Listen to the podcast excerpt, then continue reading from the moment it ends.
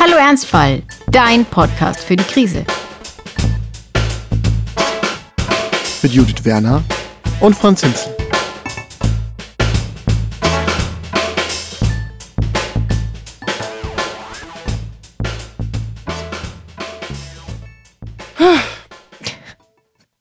Ist das schon der Anfang? Ist es das Ende? Dieser, dieser Anfang hört sich eher nach einem Ende an. Herzlich willkommen zu Hallo, Hallo. Wo, Ja. wo, wo wir schon am Anfang und am Ende sind.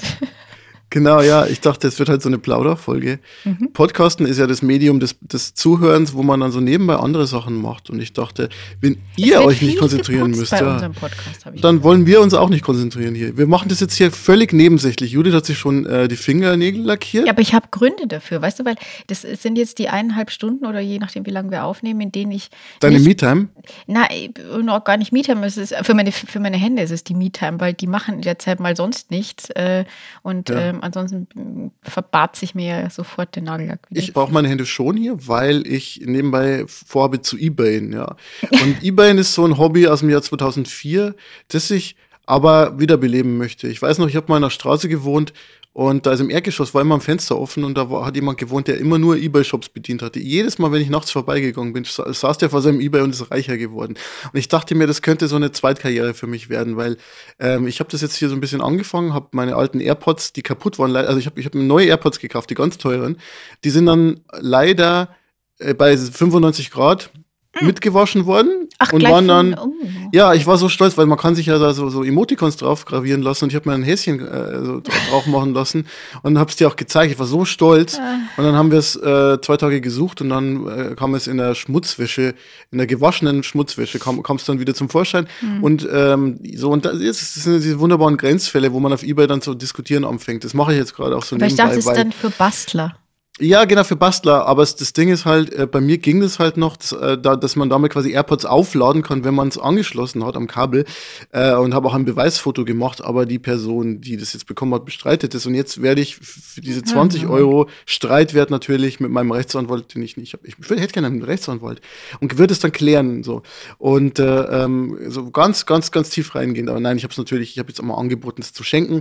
Und währenddessen habe ich hab noch eine andere Geschichte am Laufen, wo ich auch ähm, was verschickt habe, was dann aber von der DHL kaputt gemacht worden ist. Und jetzt natürlich die Frage, wer haftet dafür? Apropos Ebay, ähm, da, da habe ich tatsächlich eine Podcast-Empfehlung für dich. Ich weiß, du hörst die Drinis nicht so gerne und ich ja auch eher. Aber du verwendest es so als Begriff, auch als das ist ja fast schon feststehender Begriff bei dir. Ich bin ein Drini, deswegen äh, hast du vielleicht doch eine Empfehlung für mich, die ich mir nochmal anhöre. der Podcast heißt ja die Drinis und ähm, ist ehrlich gesagt, weiß ich überhaupt nicht, wer die Leute sind. Das ist irgendeine Schauspielerin und ihr Typ. Ich dachte erst, er wäre ihr schwuler Freund, aber ich glaube, es ist dann doch ihr Mann. Zumindest wohnen sie zusammen. Vielleicht auch eine komische WG. Ich habe keine Ahnung. Wie dem auch sei, ähm, in ihrer aktuellen Folge, oder zumindest die, die gestern aktuell war, weiß ich nicht genau, aber äh, in einer der letzten Folge, die irgendwas mit Marder und Eigenurin zu tun hat. Das ist der Titel der Folge. Aber warum ich es sage, ist, ähm, auch wenn du die Jetzt nicht bin so ich aber- ich magst, bin- du you got me solltest- hooked. Ja, Ich du solltest, du solltest dringend reinhören, weil tatsächlich geht es da 20 Minuten ungefähr darum, dass sie versuchen, Audio-Equipment über eBay Kleinanzeigen zu verkaufen. Und ähm, die machen es aber nicht mit Verschicken, sondern mit Abholung. Und das ist noch schlimmer. Und das lohnt sich tatsächlich wirklich zum Reinhören. Wir können das gerne äh, auf unserer Website verlinken, dann findet man es auch gleich. Aber zum Marder und dem Eigenurin. äh, Ich habe in dieser, in dieser Podcast-Folge dort auch gelernt, dass Marder dann nicht ins Auto gehen, wenn sie Feinde riechen. Weswegen wir jetzt überlegen, äh, ein Beutelchen mit Friedas Urin. Haaren irgendwie aufzuhängen. Und äh, das mit dem Eigenurin kann man sich dann im Podcast anhören, warum das angeblich helfen soll. Aber ähm, ja, das müssen, darauf müssen wir um diese frühe Uhrzeit jetzt ja nicht. Wir reden über Belanglosigkeiten, merkst du das? Und ich glaube, das ist ein Symptom unseres Daseins. Lebensjahrzehnts. Dass wir eigentlich nur versuchen, unser Leben geregelt zu kriegen, indem wir Eigenurin verteilen, ähm, Haarbüschel aufhängen oder zum Beispiel, ich habe jetzt ähm, hier meine Wohnung optimiert. Andere dekorieren, ihr optimiert. Ja, na pass auf. Und wir haben, als wir hier eingezogen sind, äh, das Ganze, die Wohnung eigentlich eingerichtet so, äh, als, als wür würde es auch optimiert sein, nur nicht für uns, sondern für einen britischen Lord, der das äh, viermal im Jahr nur nutzt für Repräsentationszwecke. Das heißt, wir haben zwei Couches, hatten wir damals, glaube ich, Stimmt, die haben wir stimmt, ja. durch die Flügeltür durch, sozusagen, dass man so eine Sichtachse hat. Und es war unfassbar ungemütlich. Und irgendwie sind wir ähm, bei der Überzeugung geblieben, dass wir jetzt keine gemütliche Sofaecke brauchen und auch keinen Esstisch. Willen, ja. so könnte ich nicht existieren. Ja, es hat auch dazu geführt, dass wir diese Wahrheiten immer mehr verdrängt haben und ich neulich schon im Tipi geschlafen habe. Und dass ich aber auch, neulich hatten wir einen Gast da und da haben wir dann am Bodenpicknick gemacht mit dem und haben gesagt, wir sind cool. Irgendwann kam dann auch zu uns diese Botschaft, okay, wir sind jetzt Mitte 30, wir bräuchten vielleicht einen Esstisch und dann haben wir uns den jetzt gekauft und haben den da reingestellt und seitdem lieben wir unsere Wohnung und ähm, ich will nicht wissen, wie viele Streits wir hätten vermeiden können, wenn wir einfach dieses unbehagliche Gefühl vermieden hätten und uns einfach eingerichtet hätten wie normale Menschen mit einem Esstisch im Wohnzimmer und ja. einem, einer Sofaecke. Ja, wobei diese, diese Esstischgeschichte, ähm, also wir, also wir haben ja auch einen Esstisch, aber wir benutzen den halt einfach gar nicht ähm, wir haben den, glaube ich, fünfmal zum Essen benutzt, wo ich dann gesagt habe, so, wir setzen uns jetzt hin und machen jetzt ein richtiges Essen. Ja, einmal, einmal davon haben wir, glaube ich, gepodcastet sogar, also von diesem, von eurem Esstisch. Ach stimmt, da haben wir, genau, da habe ich, da habe ich Martin interviewt. Mit, mit Keksen. Das war, das war letztes Jahr. Ja, ja, das stimmt. Aber ähm, ja, ansonsten ist der nicht sehr viel in Benutzung und ist deswegen eine Ablagefläche für alles Mögliche. Und Ach, das Haufensystem. Du weißt ja, das ja, Haufensystem ja, ja, ist hier halt sehr, sehr, das Myzelartig sich durch die Wohnung verbreitet.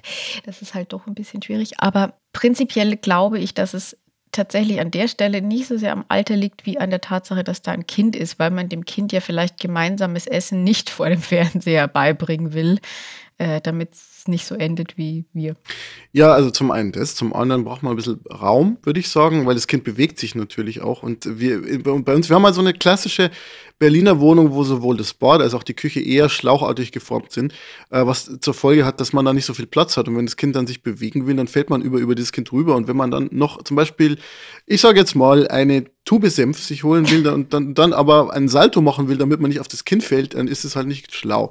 Und deswegen haben wir jetzt einen, einen Esstisch. Letzten Endes Ausdruck des Erwachsenwerdens für uns. Also wir, wir fühlen uns jetzt auch irgendwie so groß. Und ich sitze da auch immer an diesem Esstisch mh, mm, und fühle mich wie der Patriarch, der ich halt natürlich nicht bin. Franz, der kleine Patriarch, das klingt nach so einer, das klingt nach so einer äh, Augsburger Puppenkiste-Serie. Der kleine König Kallewisch und der kleine ja. Patriarch. Ja, würde mir gut gefallen. Aber letzten Endes ist das Ding ja mit den Rollen, äh, die sind ja fluide geworden. Es gibt ja das Kleinfamiliending, aber das ist natürlich nicht zwingend das, was man in seinen 30ern macht. Und darum soll es heute gehen.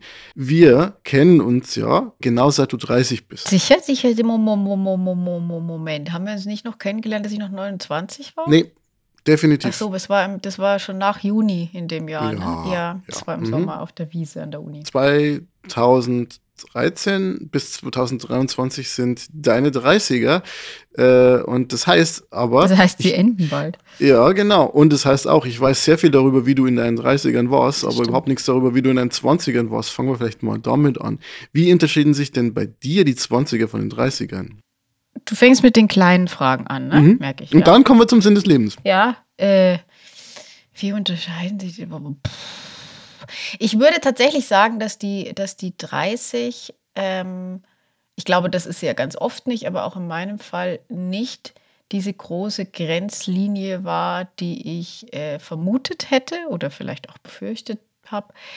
Ähm, also ich glaube, zwischen 29 und 31 war tatsächlich nicht so der Unterschied, ähm, sondern es waren eigentlich immer diese anderen Zäsuren, also Ende vom Studium, was bei mir mit 25, 26 war, dann ins Arbeitsleben einsteigen und dann bin ich ja nochmal zurück an die, an die Uni ähm, für die Doktorarbeit und ähm, deswegen hatte ich immer das Gefühl, dass ich während dieser Dis-Phase eigentlich nochmal so ein Rollback in die 20er gemacht habe.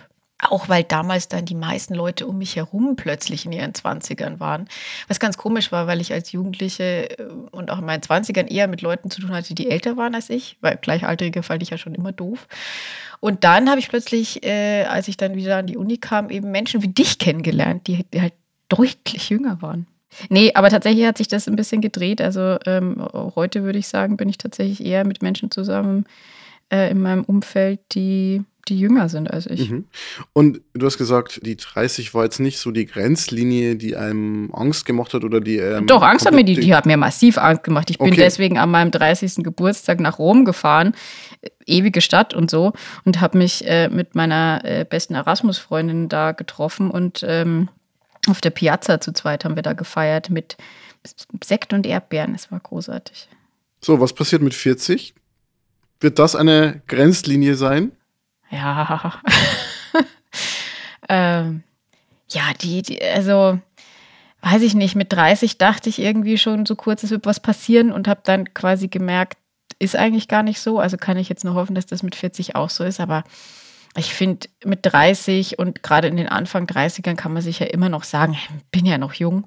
Mhm. Aber mit 40 ist man, man ist nicht alt, aber man ist halt einfach nicht mehr jung. Also das, das finde ich, kann man drehen und wenden, wie man, wie man will. Ja, es gibt manchmal, das finde ich ganz süß, so ältere Leute, die dann so bei so 44-jährigen Frauen sagen, ja, das ist ja noch eine junge Frau, was ja auch irgendwie stimmt, irgendwie. Und ähm, aber ja, ich muss ja ganz ehrlich sagen, ich habe neulich, bin ich mal nachts wach gelegen, weil mir da, also ich dachte mir so, ja, 35 ist eigentlich ein gutes Alter. Und dann habe ich mal gerechnet, mir ist klar geworden, dass ich ja in 15 Jahren 50 bin. Ja, das, das, das, das, das ist das, was mir am mehr Angst macht. Ne? Also ja. ich kann mir, also, also mich als 41-Jährigen kann ich mir gut vorstellen, das passt schon noch. Ich kenne halt irgendwie Leute in ihren 40ern, die irgendwie doch irgendwie noch halbwegs jugendlich und agil sind. Und ähm, aber 50 ist für mich eigentlich die magische Grenze, ehrlich gesagt. Vorher nehme ich eh nichts ernst. Und äh, ab 50 fühle ich mich dann, glaube ich, als Kreis. Ja, aber gleichzeitig pff, muss man ja auch erstmal 50 werden. Das äh, ja, stelle, ich, das stelle ich ja gerne in Frage bei mir, mhm. äh, aus Gründen. Und von daher. Wer weiß. Nee, aber tatsächlich. Hast du aber auch schon vor deiner Erkrankung. Das, das, ist, das ist richtig. Aber ähm, wenn wir über auch so Grenzen und so Zäsuren reden, ähm, das ist jetzt natürlich für dich nicht erstaunlich, aber ich habe ja, ich habe ja mitbekommen, wir haben ja Hörer, die erst in die zweite Staffel eingestiegen sind, den Podcast mögen und dann sehr erstaunt waren, dass da irgendwie von Krebs die Rede ist. Also ich weiß nicht, irgendwie machen wir, haben wir unser Branding äh, sehr effektiv geändert. Ich, ah. ja. Aber äh, wie dem auch sei, also, also ich glaube oder würde tatsächlich sagen, dass äh, diese Krebsdiagnose mit 37 einfach eine, äh, die, eine Zäsur in den 30ern ist, die es mir ganz schwer macht, die als Jahrzehnt zu betrachten. Weil es einfach dieses davor und danach gibt. Und, mhm. ähm, Würdest du sagen, das ist für dich so der, das wichtigste Lebensereignis als Erwachsene? Ich hoffe nicht. Ja. ähm, sicherlich. Du wünschst dir, dass ein, es nicht so alles prägt. Mit sicher, ja, es ist sicherlich in mancherlei Hinsicht das Einschneidendste, das kann man schon sagen, aber ich glaube, ich will das Wort wichtig nicht, nicht, äh, nicht benutzen, weil ähm, dann bekommt es äh, mehr Relevanz, als ich dem Ganzen zugestehen möchte. Und tatsächlich ist es auch was, was natürlich ähm, sich in der Bewertung auch, auch immer wieder verändert. Also nicht nur, dass es tagesformabhängig ist, aber ich merke schon, dass ich zumindest jetzt im Moment eine Phase habe, wo das immer mehr in den Hintergrund tritt und wo es nicht so, ähm, so ganz, ganz präsent ist. Und äh, ich, ich war am Wochenende ja, nicht am Wochenende, unter der Woche, einem Arbeitsmeeting und habe neue Menschen kennengelernt. Und ähm, da ist mir dann danach aufgefallen, äh, das, ich, dort wusste das irgendwie, wussten das nur ganz wenige und es war auch kein Thema und es ist auch nicht irgendwie, also du, ich rede ja ganz offen über, über die ganze Krebsgeschichte, aber es kam einfach nicht auf und deswegen habe ich es auch nicht thematisiert und das war, glaube ich, so das erste Mal, dass ich jetzt vielleicht wieder Menschen kennengelernt habe, bei denen das nicht sofort so da war, dieses, äh, dieses Thema. Mhm. Aber generell würde ich sagen, so dieses, das Thema des, des Alterns ist in den 30ern taucht das auch, was die physischen Dinge äh, angeht, schon eher auf. Das war in den 20ern dann irgendwie noch kein Problem. Also ähm, wann, wann kamen deine ersten grauen Haare? Äh, im, Im Bad kam, glaube ich, das erste ungefähr mit meiner Tochter. Und äh, mit jeder längeren Phase von Kinderkrankheiten in der Kita, wo sie zu Hause bleiben muss, kommt ein Haar dazu.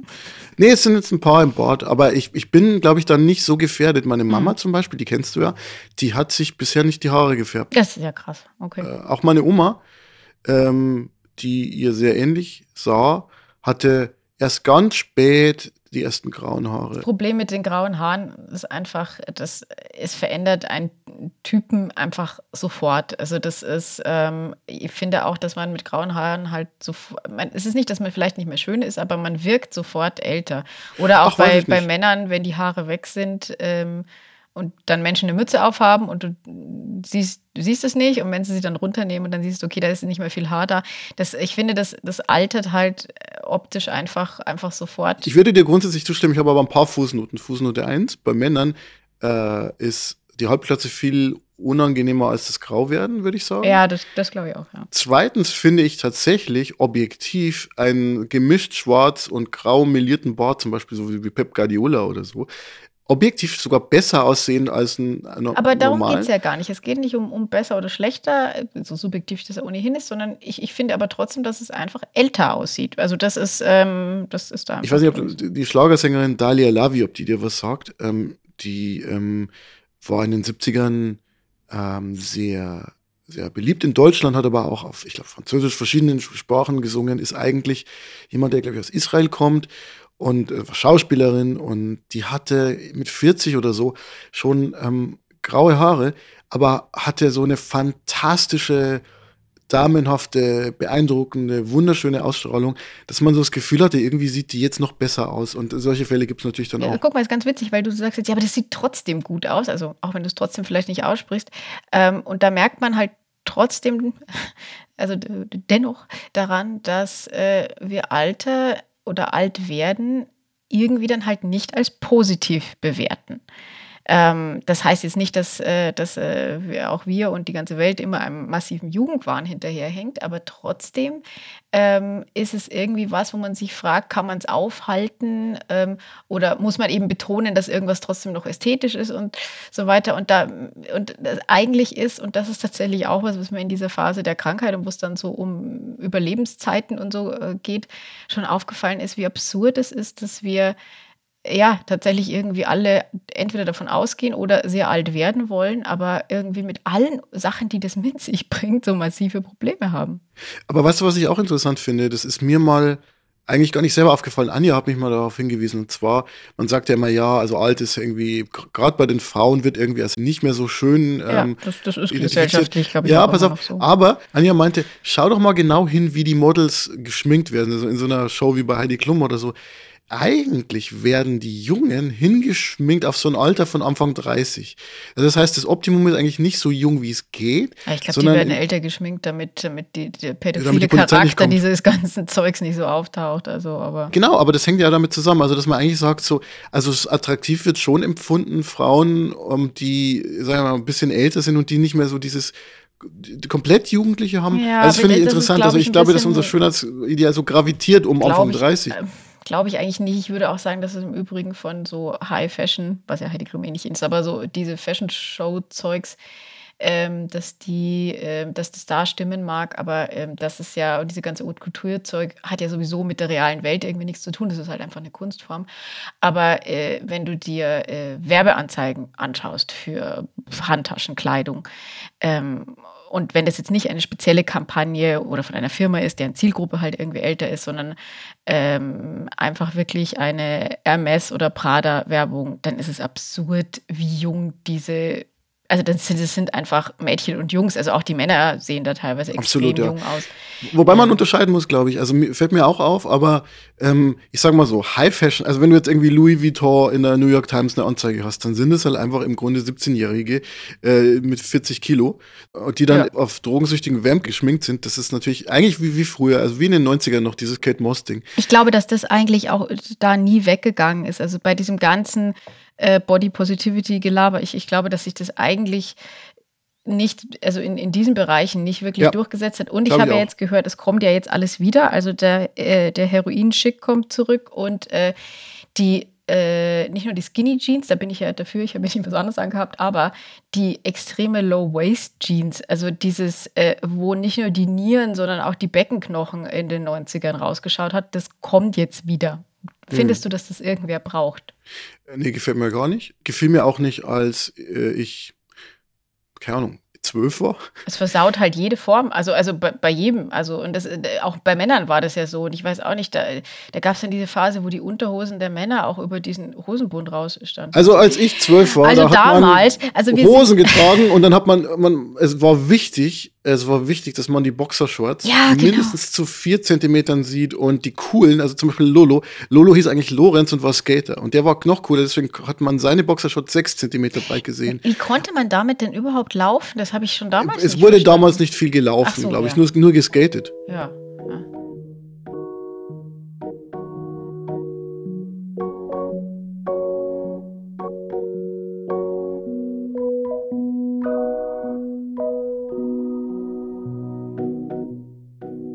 Mache jetzt was, was du liebst, nämlich ich interviewe dich. Uh. es gibt nichts Schöneres für dich, ähm, als von mir interviewt zu werden. Und zwar habe ich so eine kleine Checkliste. Ich habe mich ein bisschen so umgehört, weil ich habe das Gefühl, dieses, dieses Thema 30er, das kommt bei vielen Leuten ganz gut an, so als Gesprächsinhalt und habe aber auch ein paar Artikel gelesen im Internet und habe so ein paar Klischees und Mythen über die 30er als Lebensjahrzehnt ja. so rausgeholt, mir rausgezogen und ich würde jetzt mit dir diese ganzen Klischees mal kurz abarbeiten und schauen, ob es Mythen sind oder nicht. Du darfst gerne subjektiv sein. Punkt eins. Man wird politisch konservativer. Kannst du das bestätigen, Judith? Nee. kann ich, okay. Kann ich nicht, glaube ich.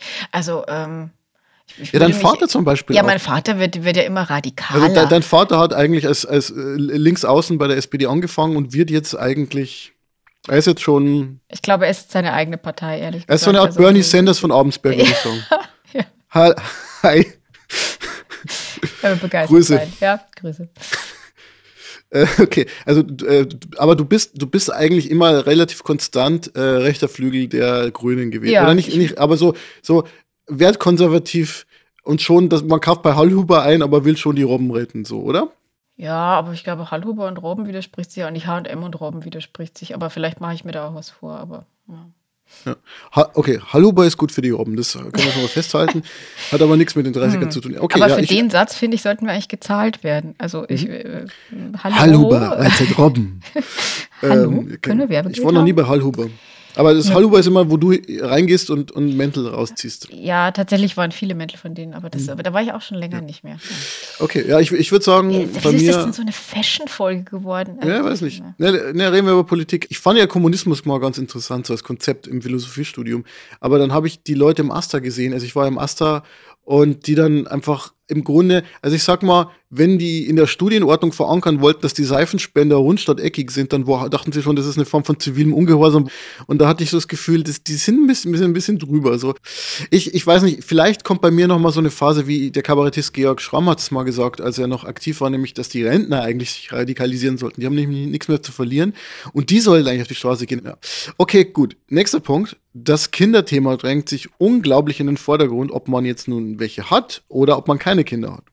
Ich glaube, dass äh, all diese Fragen, die wir jetzt diskutieren, das muss man vielleicht auch mal dazu sagen, die haben äh, natürlich, wenn wir von 30ern und 20ern reden, reden wir von Leuten, die ähm, ja eine Zeit des Studiums hatten. Also sprich, die ihre Jugend im Sinne des, ich bin in Ausbildung, schon weit in die 20er geschoben haben. Ich denke, dass alles, was wir sagen, für jemanden, der halt mit 17 eine Ausbildung gemacht hat und dann mit 25 das Haus gebaut hat, einfach äh, deutlich nach vorne verschoben sind. Also von daher, ähm, da gibt es dann einfach Leute, die, wo sich diese Frage mit den Kindern einfach schon viel früher stellt.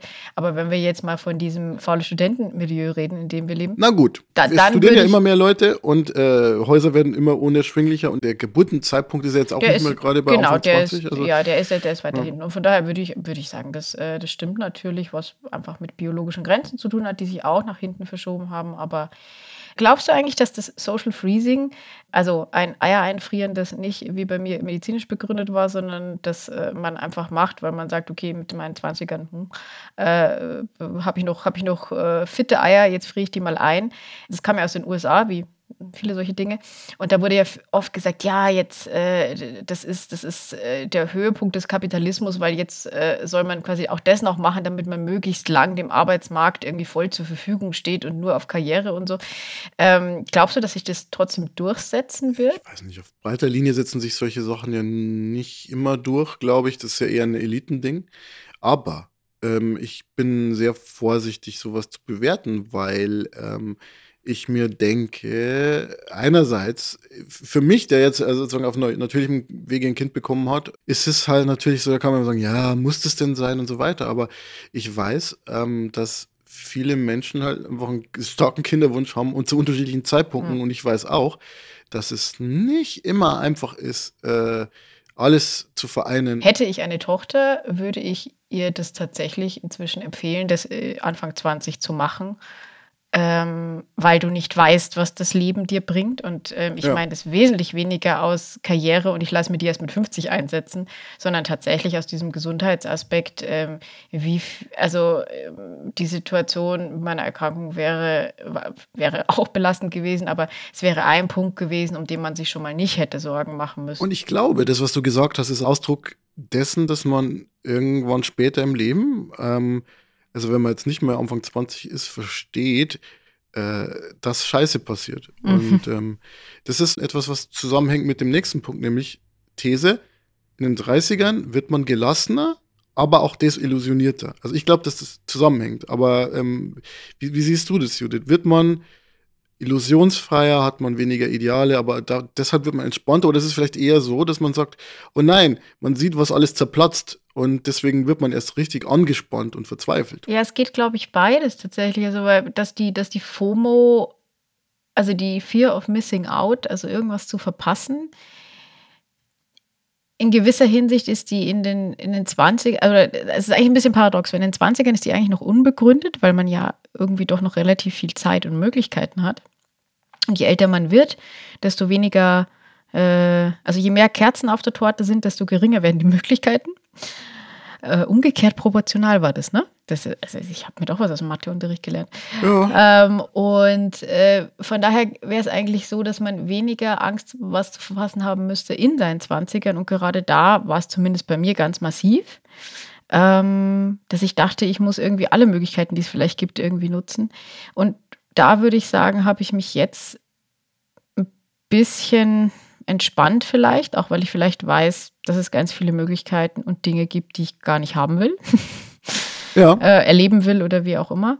Ähm, aber ich glaube, das ist sehr von, den, von der individuellen Lebenssituation äh, abhängig. Also ich gerade irgendwie, als dann die Krebsdiagnose dastand, da äh, hast du natürlich erstmal wieder, bist du, bist du massiv unentspannt, ne? Also das ist, so, ist irgendwie nichts, was äh, zur Wellness beiträgt. Und oder äh, wie ist es bei, bei dir? Weil so kriege ich es von manchen äh, Müttern und Vätern schon mit, ähm, dass durch die Veränderung, dass ein Kind da ist, ja das Leben sich auch sehr verändert und dann schon auch so eine gewisse Angst davor da ist, selbst zu kurz zu kommen deswegen. Ja, die ist da. Die ist absolut da. Ähm, aber die ist, ähm, glaube ich, äh, jetzt in meinem konkreten Fall so präsent, weil ich doch sehr individualistisch bin und sehr spezifische Bedürfnisse habe, dass ich ähm, schon von Anfang an klar gemacht habe, das geht nur, wenn wir unser Leben im Großen und Ganzen so weiterleben, weil es gut war. Ja, also ich hatte nicht das Bedürfnis, mein Leben irgendwie auf den Kopf zu stellen und zu sagen, so, jetzt bin ich halt ein Papa und das bedeutet, dass ich die anderen Dinge, dass ich das alles irgendwie an den Nagel hänge und ein komplett anderer Mensch werde. Das wollte ich nie. Wollen tun das aber viele nicht und mhm. äh, trotzdem passiert es. Ich bin aber auch sehr bereit, äh, dafür zu kämpfen, das muss ich schon sagen. Mhm. Ähm, und das ist auch ein Thema, das, glaube ich, unabhängig davon, ob man Kinder hat oder nicht, in den 30ern kommt, nämlich, ich glaube, man lernt mehr auf seine Bedürfnisse zu achten und sie durchzusetzen. Ja, würde ich auch sagen. Und vor allem, dass man auch Freunde hat, die auch verstehen, dass es nicht diese Norm gibt, der man irgendwie gerecht werden muss, sondern dass man einfach so sein darf, ein bisschen mehr, wie man ist. Und dann äh, gibt es ja trotzdem ein Miteinander oder so. Und Freunde, die es nicht akzeptieren, die sollen halt scheißen gehen. Der nächste Punkt ist, die 30er sind das produktivste Jahrzehnt, aber auch das, in dem man am meisten gefordert wird. Mm, nee, könnte ich so nicht sagen. Also, ähm, ich fand, dass mein, mein Studium in vielerlei Hinsicht sehr herausfordernd war, aber vor allem auch Leben lernen. Also, ähm, selbstständig werden, eine eigene Wohnung haben, in WGs äh, ausfechten, wie, wie man denn leben möchte. Ähm, all diese Dinge und dann auch äh, irgendwann äh, zu lernen, okay, wie, wie ist das äh, mit diesen ganzen Versicherungen und, und all diesem Erwachsenenkram. Ähm, das fängt ja schon sehr, also das sollte in den 20ern anfangen. Ich habe manches ein bisschen in die 30er verschoben, aber ähm, also von daher würde ich sagen, dass das einfach vom, von der Lernkurve her doch relativ steil war, vielleicht ein bisschen steiler als die 30er. Und in dieser Hinsicht, weil ich Produktivität oft mit Dazulernen, glaube ich, verbinde, ähm, würde ich das eigentlich nicht sagen, dass die 30er produktiver sind als die, als die 20er, sondern man baut in den 30ern vielleicht eher auf vieles auf, was man in den 20ern gelernt hat. Bei mir waren die 20er auch so, dass sie anstrengender waren auf alle Fälle und man Sachen verstehen musste und man sich im Nachhinein denkt, Mensch, das wäre auch cool gewesen, wenn mir das und das jemand gesagt hätte vorher und man sich das nicht alles so selbst irgendwie so ähm, erarbeiten hätte müssen. Ähm, äh, und äh, insofern würde ich auf alle Fälle sagen, am meisten gefordert wurde ich in meinen 20ern. Da habe ich dauernd schlecht geschlafen, ähm, war dauernd irgendwie am Limit und es war dauernd so dieses Durchhalten. Und in den 30ern war es mehr so, ja, okay, eigentlich ganz schön. Ach, schlecht geschlafen habe ich in beiden Jahrzehnten. Ja, okay, sehr gut, sehr gut. Okay, das halten wir jetzt mal fest. Ähm, würde ich mal so stehen lassen. Also ich würde, aber ich würde sagen, ähm, produktiver sind die 30er bei mir, weil ich eigentlich nicht gut bin, wenn ich immer zu sehr in die Ecke gedrängt bin. Also ich glaube, ich brauche so meinen Flow-Zustand zwischen zu leicht und äh, zu schwer. Und ich glaube, da bin ich in meinen 30ern öfter drin. Und ähm, dann, dann entsteht mehr, als wenn man immer irgendwie mit dem Rücken zur Wand steht und äh, das Fight-or-Flight-Zentrum im Hirn feuert und man irgendwie nur reagieren muss. Deswegen, ähm, ich würde sagen, ja, also ich habe ja noch fünf Jahre vor mir oder so, aber ähm, ich glaube, das passt schon. Vielleicht wird es sogar noch besser, wer weiß. Was ist noch auf der Liste? Das mit der Partnerschaft läuft jetzt endlich. ja. Ja, ja. Siehst du? Ja. Ich, Mhm, mhm. ja, ja, kann man, also ja. Also das, Komm, unsere Partner freuen sich doch jetzt, wenn wir Ja. einfach mal Ja, einfach was mit Ja und stehen lassen. Definitiv, definitiv ja. Ja. Okay, dann lass War es in den 20ern noch peinlich, zu erwachsen zu sein, wird es jetzt peinlich, unerwachsen zu sein. Mm, Ich muss komischerweise, das hätte ich gar nicht erwartet, aber ich muss noch mal auf das Thema Kleidung eingehen. Ich weiß auch nicht, warum das so eine modelastige Folge ist, aber ähm, mein Kleidungsstil ist jünger geworden. Weißt du, dann kombinieren wir es gleich mit der nächsten Frage, nämlich man hat weniger, dafür bessere Klamotten. Das ist auch so eine These, die dann vielleicht damit zusammenhängt. Ja, gut, äh, da, da bin ich irgendwie die falsche, weil ich tatsächlich ähm, dieses ganze, also ich hatte das schon auch, aber äh, ich bin, glaube ich, immer noch jemand, der für einen westlichen äh, Konsumstandard, der viel zu hoch ist, wie wir alle wissen, ähm, nicht, nicht übermäßig viel Kleidung oder Schuhe oder irgendwie sowas hat. Ähm, ich hatte mal sehr, sehr viele Handtaschen, habe ich jetzt aber auch nicht mehr. Ähm, also da, aber ich, war nie so dieses extreme Fast-Fashion-Zeug, das war jetzt nie so meins. Ähm, dann schon lieber irgendwie eins weniger. Aber lustigerweise ist es so, dass ich, ähm, also ich, ich versuche ja zeitlose Eleganz als Kleidungsstil äh, zu etablieren und habe mir da in meinen 20ern äh, auch sehr viel äh, Mühe gegeben und äh, hatte den Hang zum Kostümchen. Ähm, Musst du, was, was genau ist ein Kostümchen? Also so, so, so businessmäßig? ja, so businessmäßig, genau, oder Hosenanzüge und so. Und äh, der Witz ist, dass ich auch, wenn ich so Fotos sehe und so schon finde, naja, das, ähm, das war auch irgendwie ganz cool, weil ich da eben so jung war und dieser Kontrast der erwachsenen Kleidung zu dem jungen Menschen irgendwie ganz gut war.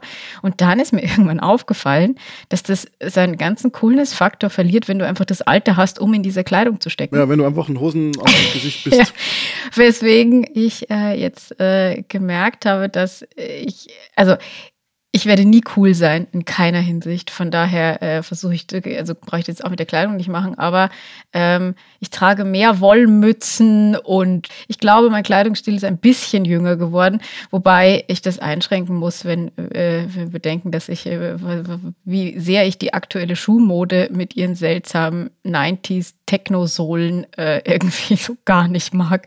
Also von daher, äh, es ist jetzt, glaube ich, noch nicht übertrieben. Also ich äh, laufe jetzt nicht im bauchfreien Top rum, aber ähm, ich äh, finde tatsächlich, dass da, da das äh, der erwachsene Stil ist da bei mir zurückgegangen.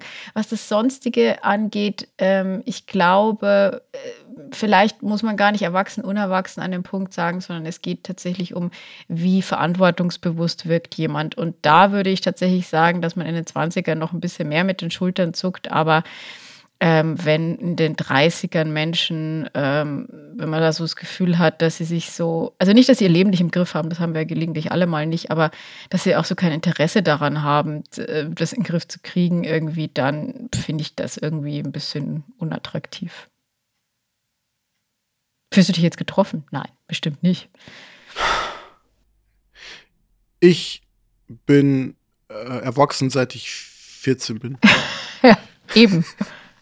Und äh, es blieb bei mir. Ich war leider immer zu vernünftig. Äh, ich war auch, als, also Anja sagt auch immer, sie hofft, dass unsere Tochter so wird wie ich als, als, als ähm, äh, Jugendliche ähm, weil ich war leider immer vernünftig. Ich kann dazu, ich, ich, also kleidungsstiltechnisch, ähm, es gab mal die Phase, wo ich der Dozent, der Herr Dozent Himsel war, weil ich an der Uni irgendeinen kleinen Einführungskurs gegeben habe und da habe ich dann Sakkos getragen und äh, habe mich da irgendwie als großer Chefredakteur der Uni-Zeitung gefühlt. Ja, aber das war ja auch putzig irgendwie. Wenn man ja, genau, genau, aber das ist der Punkt. Das ist halt so, ja, da probieren wir es mal aus. Aber mittlerweile äh, die Sakko-Phase ist vorbei. Ähm, ich bin jetzt äh, eher in der Rollkragen. Ja, du bist ja aber auch in Berlin, also da kannst du ja auch nicht Sakko. Sakko nee, es ist auch ne? nur, also. die beim Sixt, äh, beim Mietwagenverleih irgendwie an der Theke stehen haben, haben irgendwie Anzüge an und mhm. so, aber sonst niemand. Es ist so ein äh, Service-Ding also fast, ne? In, in, in, Mitte vielleicht noch, wenn du da in der Nähe vom Reichstag bist, vielleicht siehst du vielleicht noch Leute, aber ansonsten in meiner Realität kommen, obwohl ich oder gerade weil ich in der Hauptstadt bin, ja diese Krawatten und Anzüge gar nicht vor. Ich bin aber gespannt, was nach dem, was nach der Hoodie-Mode kommt, weil äh, ich glaube, das hat jetzt, äh, also Mark Zuckerberg, der die Hoodies so als Business-Kleidung etabliert hat, reißt sie jetzt aufgrund seiner persönlichen nicht sympathisch Seinheit seine persönliche Unsympathie. Er ist ein Depp. Er ist ein Depp, genau. Äh, und seines äh, wirtschaftlichen Misserfolgs, der sich jetzt langsam einstellt, äh, glaube ich, wird es äh, wird es bald nicht mehr. Langsam äh, einstellen ist bei einer fünfstelligen Entlassungszahl schon ja. fast ein bisschen relativ. Ja. ja, wird es langsam nicht mehr, äh, nicht mehr cool und gut sein. Das, der Hoodie, glaube ich, geht als, also als Businesskleidung. Nächster Punkt, liebe Judith. Mann lebt gesünder und geht weniger steil.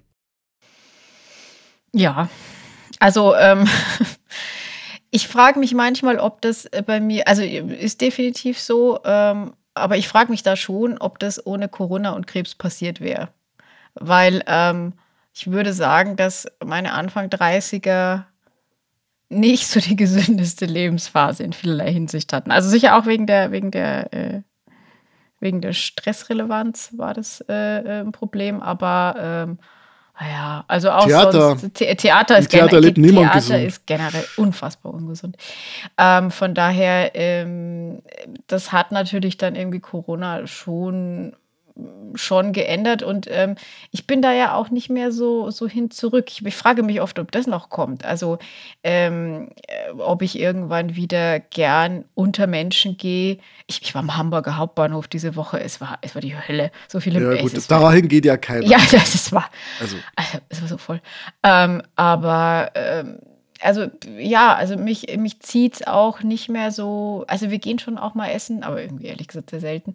Ähm, aber das ist auch noch da, was mich da, mich zieht es nicht mehr so genau. raus und mich zieht es auch nicht in die Kneipe. Ja. Ich, ich überhaupt die Idee zu sagen, ich stelle mich irgendwo hin wo es laut ist und zahle dann mehr für einen schlechteren Wein, als ich zu Hause hätte. Das war mir früher total klar, heute, heute überhaupt nicht mehr. Hat sich das bei, also würdest du sagen, du bist sozial wieder auf deinem Vor-Corona-Level angekommen? Also bei mir war es schon in den 20ern so, dass ich nicht mehr so, also es gab schon steilge Phasen, aber. Ja, aber die waren ähm, bei dir nie so ausgeprägt bei mir. Das nee, das ist dann auch einfach mal, und ich finde es auch mal, also ich ganz ehrlich, mal, mal so richtig schön angetrunken zu sein in der Stadt, in einem guten Restaurant oder so, oder wenn man mal irgendwie weiß nicht, also wenn man einfach so merkt, oh cool, das ist jetzt, das artet jetzt so ein bisschen aus. Ja, aber ohne, dass das jetzt so geplant ist, einfach so zufällig, hin und wieder mal, das ist schon schön, aber. Hast du, hast du auch einen Punkt, der sagt, dass die Qualität des, des konsumierten Alkohols besser wird, je älter man wird? Wenn ich du meinst, ob ich mir teure Sachen kaufe oder ob ich subjektiv besser finde? Nee, teure Sachen. Ähm. Also ich meine, ich würde, also wenn ich mir überlege, ja, was auf diesen Uni-Partys also ausgeschenkt wurde, dass ich das überhaupt, oh Gott. Also ich meine, ich mochte ja nie so gern Bier und ich meine, Wein, äh, ich, ich bin halt, klar, ich bin beim billigen Wein eingestiegen und ich will, aber ich bin jetzt immer noch nicht so, von dir habe ich ja gelernt, dass alles unter 10 Euro überhaupt kein Wein ist. Wir sind inzwischen schon alles unter 15 Euro, aber. Hm.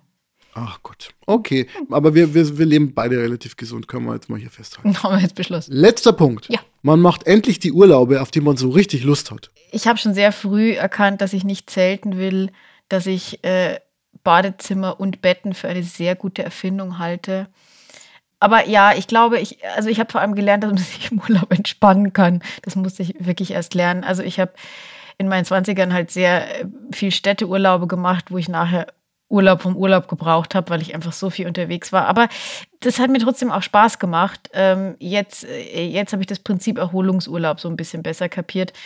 Ähm, aber Urlaube, die man wirklich will. Also ich muss sagen, da kommen dann, also bei dir vielleicht das Kind, aber bei mir äh, der Hund. Also tatsächlich das, äh, so sehr ich das Dackeltier liebe, Urlaub ist tatsächlich eher schwierig mit Hund. Oder schwierig ist vielleicht der falsche Ausdruck, aber man muss halt entweder muss man Betreuung finden oder man muss eben gewisse Kompromisse machen, weil ähm, durch eine Großstadt rennen mit einem mit einem kleinen Hund macht halt einfach für alle Beteiligten keinen Spaß. Von daher äh, muss man sich da so ein bisschen danach richten. Also ich würde sagen, ich, äh, meine, meine Urlaube sind naturnäher geworden tatsächlich. Ähm, aber ich glaube, das hat sich nicht, äh, nicht wesentlich verändert. Ich, ich, ich, war schon immer ein äh, professioneller Urlauber.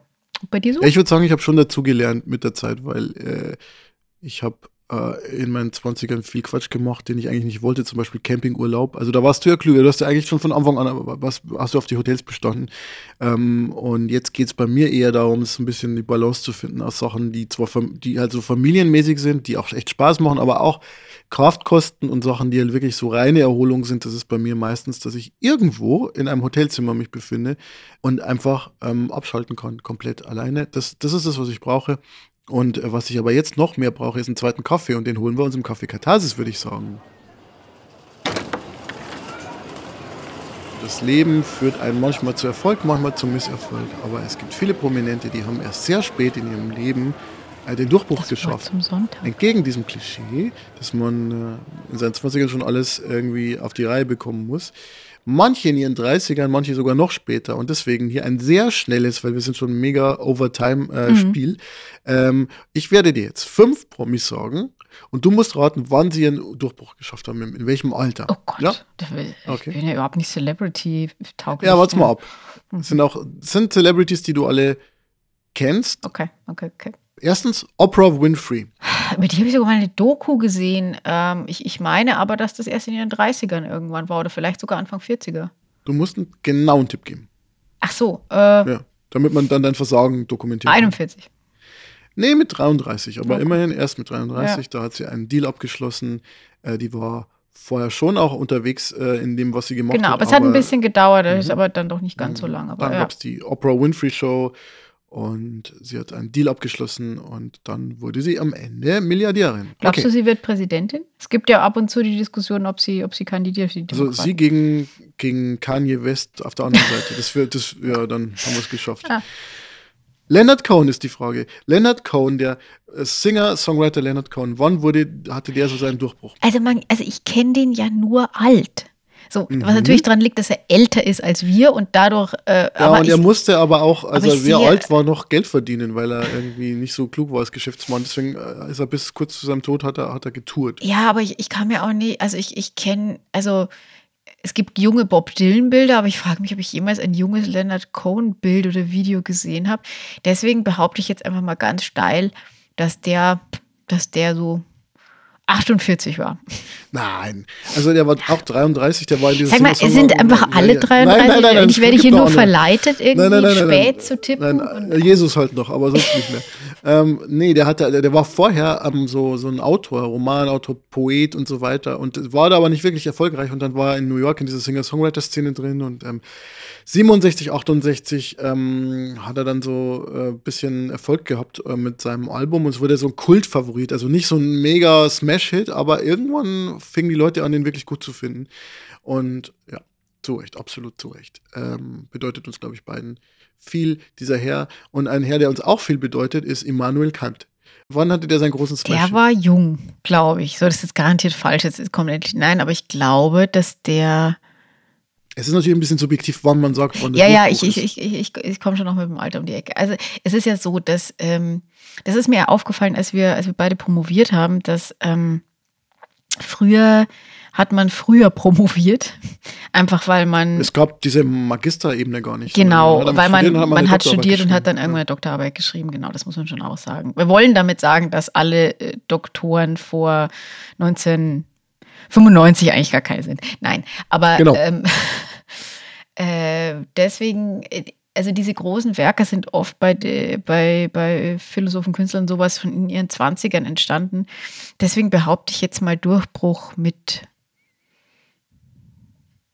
ja, vielleicht hat er schon mit 29 was geschrieben, was sinnvoll war. Also er hat viel geschrieben. Er hat am Anfang sich zum Beispiel mit der Newtonschen Physik auseinandergesetzt, hat er so ein großes naturwissenschaftliches Interesse und war als Philosophielehrer hat, äh, ich glaube, nebenbei hat er, ich habe irgendwie gelesen, hat sich mit Billardspielen so ein bisschen über Wasser gehalten. Aber sein großes Werk ist ja die Kritik der reinen Vernunft. Ja, gut, ähm, die geschrieben hat, weiß ich nicht, aber. Und da hat er sich ziemlich viel Zeit gelassen und äh, hing vor allem zu Hause rum, war also auch ein Drini. Ja, der war, der ja. war ein brutaler Drini. Und äh, kam ja wohl auch nie aus Königsberg nee. raus. Und äh, naja, das Ding ist, die Kritik der reinen Vernunft wurde erstmal auch nicht so ganz gut rezipiert. Und erst die zweite stark überarbeitete Auflage von 1787 äh, hat dazu geführt, dass Kant zum führenden Philosoph seiner Zeit wurde. Und da war er 63. Wenn wir jetzt nicht in diesem Spiel wären, hätte ich auch auf älter getippt, aber ich dachte, es kommt jetzt mal ein Junger, deswegen habe ich versucht, das zu antizipieren. Aber ähm, so alt hätte ich tatsächlich nicht gedacht. Das nee, ich auch nicht. nicht ich war auch erstaunt, aber der war dann auch, also der hat dann sich ja irgendwie zu hat er seine drei Kritiken geschrieben und ja. auch sich zu verschiedensten Sachen geäußert. Und da war aber schon ja, sehr bei, bei, bei dem Umfang wundert es mich ehrlich gesagt auch nicht, dass man da ein Leben lang dafür braucht. Aber ähm, ich hätte jetzt, aber 63 hätte ich nicht gedacht. Also ohne, ohne Spiel hätte ich dir jetzt wahrscheinlich auch irgendwas in den 40ern gesagt, aber ich wollte nicht schon wieder was Mitte 40 sagen. Also ja. da wurde er dann zum Superstar, mhm. äh, Immanuel. Okay, dann ähm, gehen wir mal wieder in populärere Gefilde. J.K. Rowling. Die hat ja jetzt gerade einen, einen äh, Shitstorm an der Hacke und jetzt ist er irgendwie plötzlich böse.